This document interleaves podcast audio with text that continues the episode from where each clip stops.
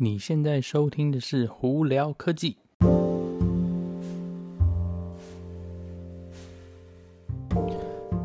嗨，各位观众朋友，大家好，我是胡老板，欢迎来到今天的《胡聊科技》。今天美国时间一月十三号啦，台湾时间一月十四号哈。呃，今天呢，嗯，没有太多的科技新闻啦。不过我在这边要跟大家分享几个我觉得蛮有趣的新闻哦。那我们就从苹果开始吧。呃，今天那个 Tim Cook 啊、就苹果的那执行长呢，呃，做了一个发发表，应该是简单的一个发表会吧，或发表声明啊。基本上说，苹果再下来了，他们要投资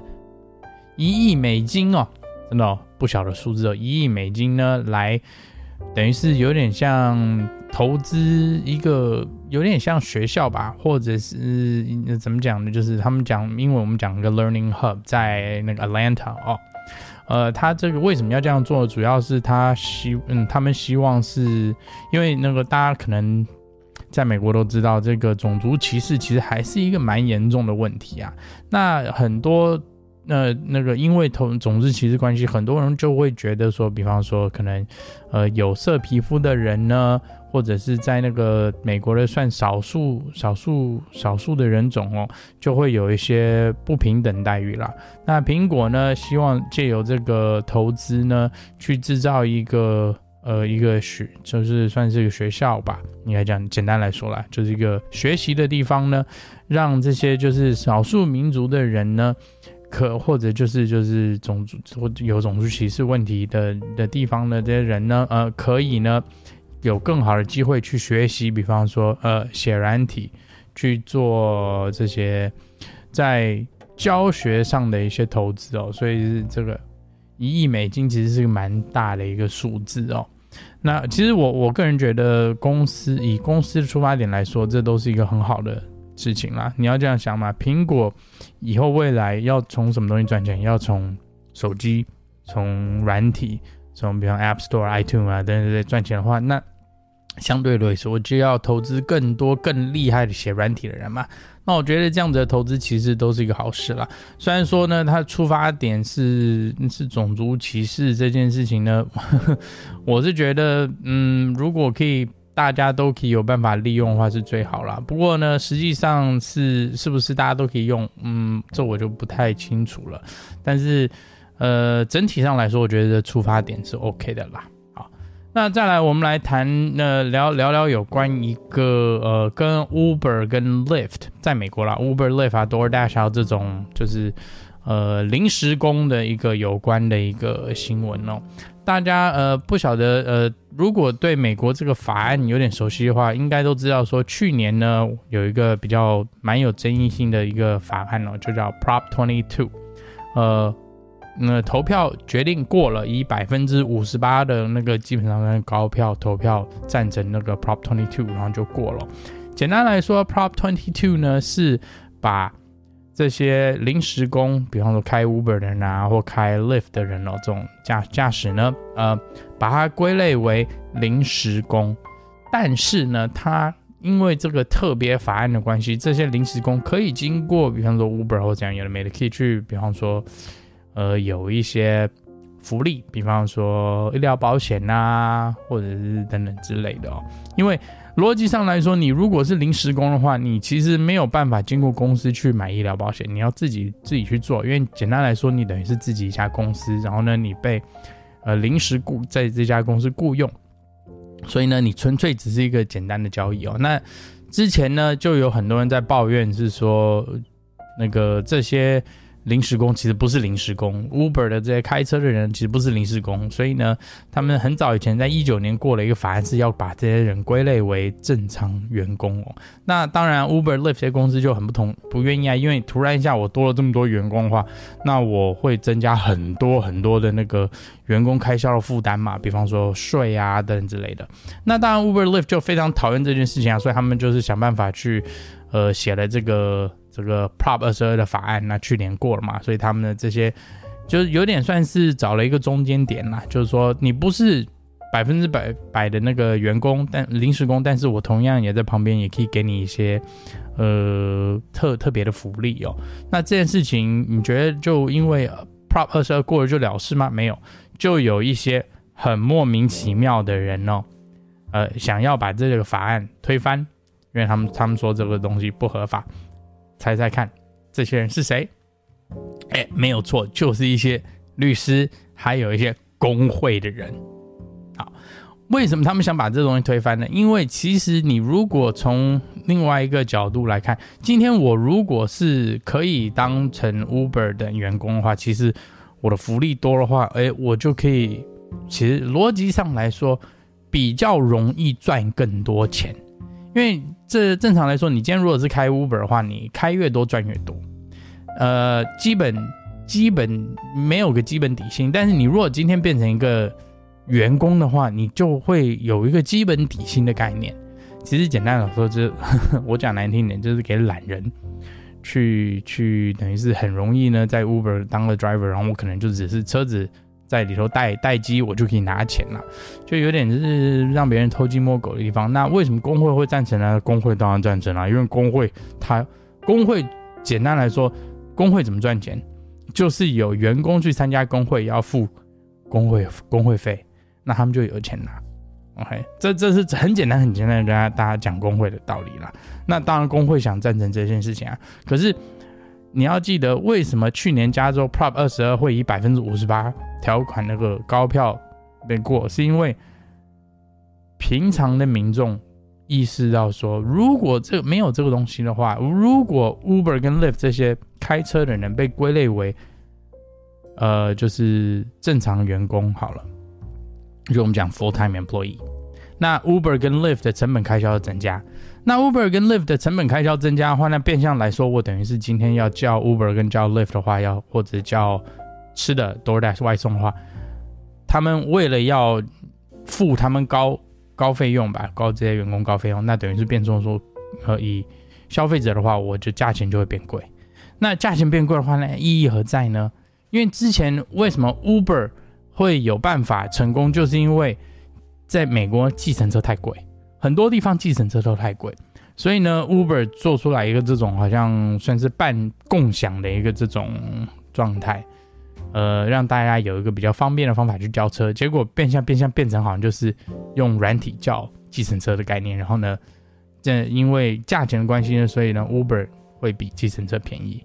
那当然在台湾呢，有它特别的法案啦。我们今天这个是主要是针对美国的人讲。所以呢，你如果想说，如果今天 Uber 跟 Lyft 的那个成本增加，那变相呢，消费者就要付更多钱才能叫 Uber 跟 Lyft 啦。那消费者当然不愿意嘛。所以就是为什么去年那个 Prop 二十二会高票会过了。好，我们今天那这个这个就是主要是我觉得说这这些东西是很复杂，然后但是 Uber 跟 Lyft 呢，其实这东西一直都有争议性哦，尤其是在美国，呃，因为很、大，如果大家对美国这个。并不是很了解，我跟大家讲说，呃，今天东岸跟西岸呢，都是比较有钱的州，他们如果过很多法案呢，那这些法案只要过了，多数呢，其他一些就是在美国中部的州呢，或其他州就会慢慢就是考，就等于是说抄，呃，不是说抄写就拷贝，那就是会照做了，因为你法案都写好了嘛，我就基本上大概参照你的法案叭叭叭写一下，哎，一样过了同样法案的话，那我的这些其他的州呢就会。照着加州的法案继续也也去审理他们的新法案，在他们的当地州使用。所以呢，你如果两岸都过了这种法案的话，那久了久了，慢慢慢全美国都会有了。那对 Uber、l i f t 当然最是最不利的地方了。OK，Anyway，下一个新闻呢，我觉得这个东西可能蛮有趣。大家最近呃，应该近几年了，应该这样讲呢，大家都知道什么呃 Netflix 啊，或这种啊这种网络上。看看电视或看剧的这些服务呢，越来越多嘛。那在美国呢，就有一家很有名的这种做那个数据分析的一家公司，叫 Nielsen。Nielsen Data 他们这个就做了一个数据那个呃评估，竟然发现到说，多数会利用，比方说 Netflix 啊。呃，那个 Amazon 看这种看这种剧啦，不是看电影跟看剧啊，或者什么 Disney 看电影看剧的话，多数人看其实都是看旧的，并不是看新的。那当然，这个这个可能大家会意识到说，哦，旧的，诶，为什么会一直有人回去看？其实道理很简单啦，旧的东西很多，那新的东西绝对没有旧的东西多，所以呢，多数用的人多数还是在看旧的东西。那只不过呃，以前没有这些服务的时候，要看旧的话，你就可能要经过电视去看，那你就要去看看。那个照着电视的时间表嘛，那现在是因为你随时想看，随时就可以打开，随时就可以找到，所以呢就变得容易了。所以呢，看了旧看旧的什么电视节目，看旧的电影的相对比例就增加。那反而并大家多数用这些，比方说 Netflix 上，并不是去为了看新的东西，当然有一部分还是有啦，只是多数人其实是用他们来看旧的东西。所以我觉得这数据，呃，这个分析其实蛮有趣的哈。好，那再来我们再来聊一聊。那个电车产业，大家都知道，目前来说呢，呃，讲到电车，一定就会想到特斯拉，因为呢，特斯拉是大概是近几年来算是最，呃，也不能说最有争议性啊，最有话题性的一家汽车呃电电车公司嘛。不管是他的车做的好做的坏，他的软体啊等等这些，反正就是最有话题。那 Elon Musk 也是一个非常啊，就是好像有未来。未来进未来观的一个人吧，应该这样说。好，那我今天其实不是要讲呃聊特斯拉，主要是要聊 Volkswagen，就是大众汽车。哈，OK，为什么要聊大众汽车呢？是因为二零二零年特斯拉，我们之前不是讲说特斯拉大概卖了将近五十万台车嘛，对不对？就差四百五十万台，呃，对不起，差四百五十台就到五十万台车嘛。那第二大龙头卖电车的，大家应该猜不到吧？竟然是 Volkswagen，就是大众汽车。好，Volkswagen 去年呢卖了二十三万，讲二十三万台电车，不是汽车，电车二十三万台电车。那多数他卖的电车呢，都是以小型的车，小型的，比方说掀背车，或者是 SUV 小 SUV，或者就是 Sport Pack Sportsback 的 SUV 为主哦。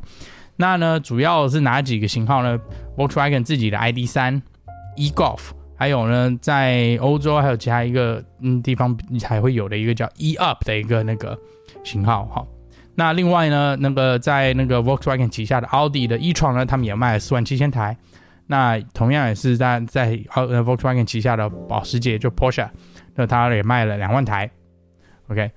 全部的加起来呢，它卖了二十三万台汽车。大家有没有注意到一个重点是多那个除了奥迪跟保时捷的卖的这个六万七六万七千台车哦，其他剩下全都是小型的车，就比方说那种掀背车啊，或者是很小的 SUV，呃，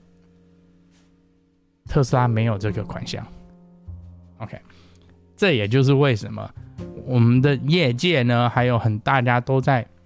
猜测说，特斯拉再下一部车，除了 Cybertruck 跟除了它的那个 Semi 大卡车车头以外，他们应该可能还会再设计一台，可能叫 Model Two 或 Model C。那之前 Elon Musk 就一直有在提暗示这件事情嘛。那你经过那个 Volkswagen 的数据呢，基本上我们可以推推推测说，哎，特斯拉。应该基本上是百分之九十几会做这件事情啊，只是不知道什么时候。因为多数这些那个 Volkswagen 卖的电车其实不是在美国。美国虽然是全世界最大的那个车子市场哦，但是呢，因为地大人少的关系，大家都喜欢大车。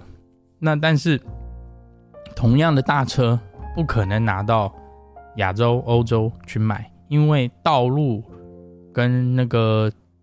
人人口比例的关系，你不可能有那么多地方，像美国什么大家都有家户都有车库啊，或者是到处都是很多停车位嘛，所以相对来说呢，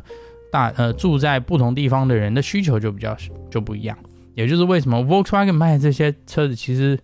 你在美国看不太到，多数都是在比方说欧洲或者是亚洲。OK，这也就是为什么那个。特斯拉呢，应该啦，嗯，基本上